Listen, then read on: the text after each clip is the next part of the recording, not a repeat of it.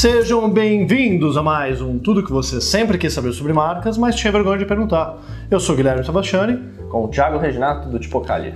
E Estúdio Maquinário. Exato. E estamos aqui no Estúdio Maquinário agora gravando a segunda pergunta. Essa não é sobre lettering, caligrafia, mas tem a ver com identidade de marca. É uma pergunta até que a gente ficou um pouco na dúvida do que a pessoa quis dizer, mas a gente vai tentar responder de umas três ou quatro formas diferentes Exato. que a gente interpretar. E é a pergunta da Aloma Viana de João Pessoa. Então, Aloma, se a gente respondeu algo diferente do que você quis perguntar, reformula a pergunta e manda pra de gente, porque tá confuso. Mas vamos lá, vamos tentar. Vai lá. Microempresa como MEI consegue ter um brand financeiramente falando? Existe uma solução para essas empresas? Então, a gente discutiu antes aqui a tua pergunta. A gente falou, peraí, microempresa que seja um MEI, MEI é faturamento até 60 mil anual, Akira, acho que é isso? 80 mil anual, é 70 mil anual. 70 mil anual, ou seja, é uma empresa que Pequeno. geral, vai ser micro, né? O microempreendedor individual, não é Sim. nem a empresa ainda. É empreendedor individual geralmente vai ser profissional autônomo que monta a empresa para passar nota ali até 5, 6, 7 mil reais por mês. Ele consegue ter um brand financeiramente falando?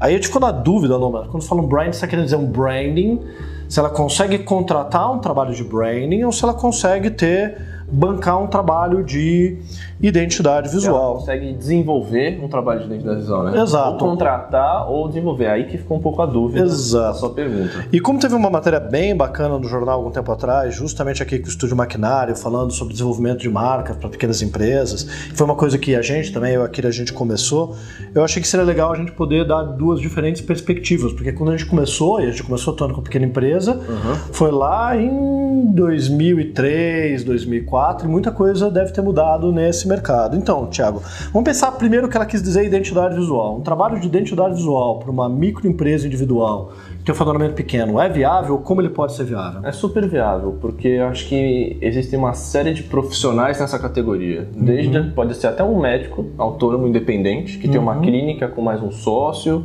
ou um escritório pequeno de arquitetura, advogado, ou um freelancer de alguma área, um fotógrafo.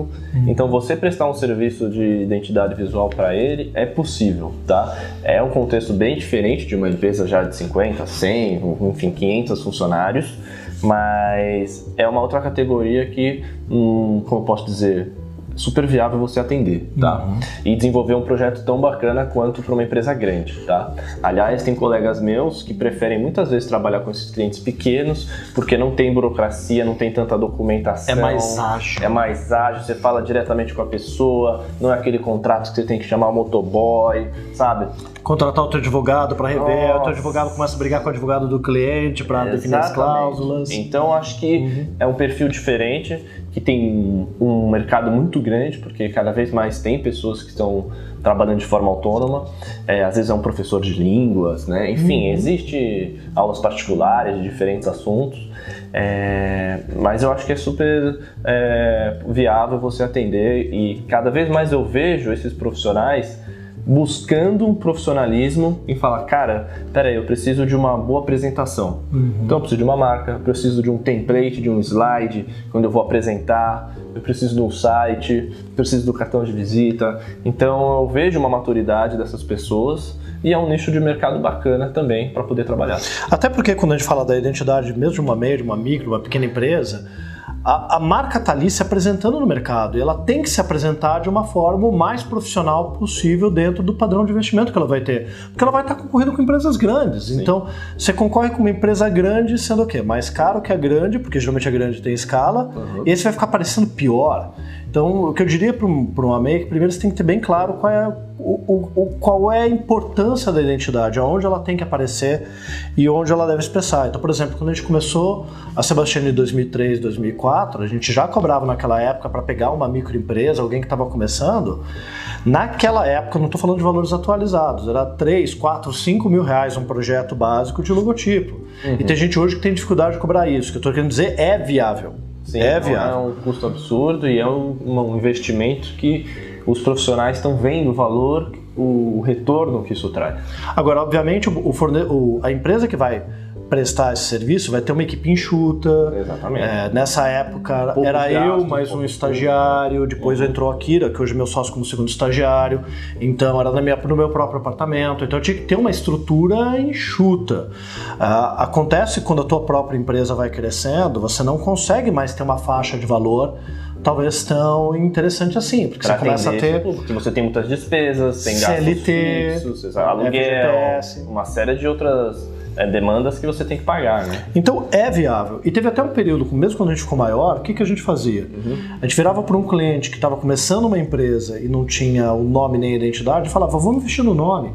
E aí a gente fazia uma identidade visual básica. Em vez de virar e falar assim, ah, vou criar seu logo. E aí pegava uma fonte, escolhia uma cor e dizia, tá aqui seu logotipo, a gente falava, cara, eu vou escolher uma fonte, pegar uma cor e eu vou criar uma identidade visual básica para você começar. Eu não vou ter o tempo da criação, Pra ter todo um processo mais refinado, enfim, né? que às vezes só no aperfeiçoamento do logotipo você gasta uma, duas semanas, Exato. mas eu vou selecionar uma grafia interessante, uma textura, um padrão de cor e dá para aplicar. Então, para quem é pequeno e está começando e percebe que essa conta não fecha para prestar serviço para clientes pequenos, é importante que você, profissional de criação que está ouvindo a gente, tenha lucro, porque se não tiver lucro, a empresa fecha, né? Lucro não é explorar ninguém, é poder crescer, é prosperar, é parte do negócio. Tentar não fazer um trabalho pior, mas você pode tentar reduzir o trabalho também. Mas aí vem uma outra questão. Se for um branding por uma MEI, será que dá? Aí eu já Uma estratégia? Eu acho que é importante ter, mas eu não sei o quanto. O trabalho do branding vai ser muito maior do que o da identidade visual, né? De pesquisa, de entrevista, ir no campo, imersão na cultura da empresa, e levantar uma série de coisas, né? De investigação. Agora, acredito ser possível, mas muito acho que sendo alinhado na conversa é aquela coisa que assim, ó. Eu consigo ir até aqui devido ao que você tem a me oferecer, né? Então tem que ser um combinado. Um trabalho enxuto, mas que claro que é enxuto. Exatamente. Né? Eu Acho que entender a necessidade do cliente, que é aquilo que você falou, peraí, o quanto você precisa de fato e a- dar esses passos, né? Será que não é mais importante agora cuidar do nome, cuidar da identidade dessas aplicações, para daí num segundo momento a gente refinar o posicionamento, Exato. a crença.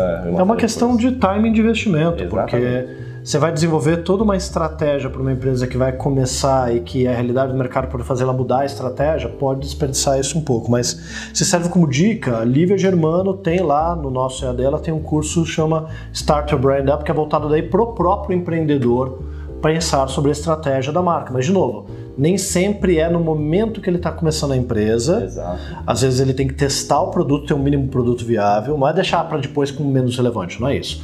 Testa o produto ou o serviço, avalia. Sim, sim. Em outros casos, se é um negócio com risco maior, você já tem que ir com uma estratégia pelo menos básica, pelo menos tendo clareza de quais são os teus diferenciais e o básico do teu posicionamento.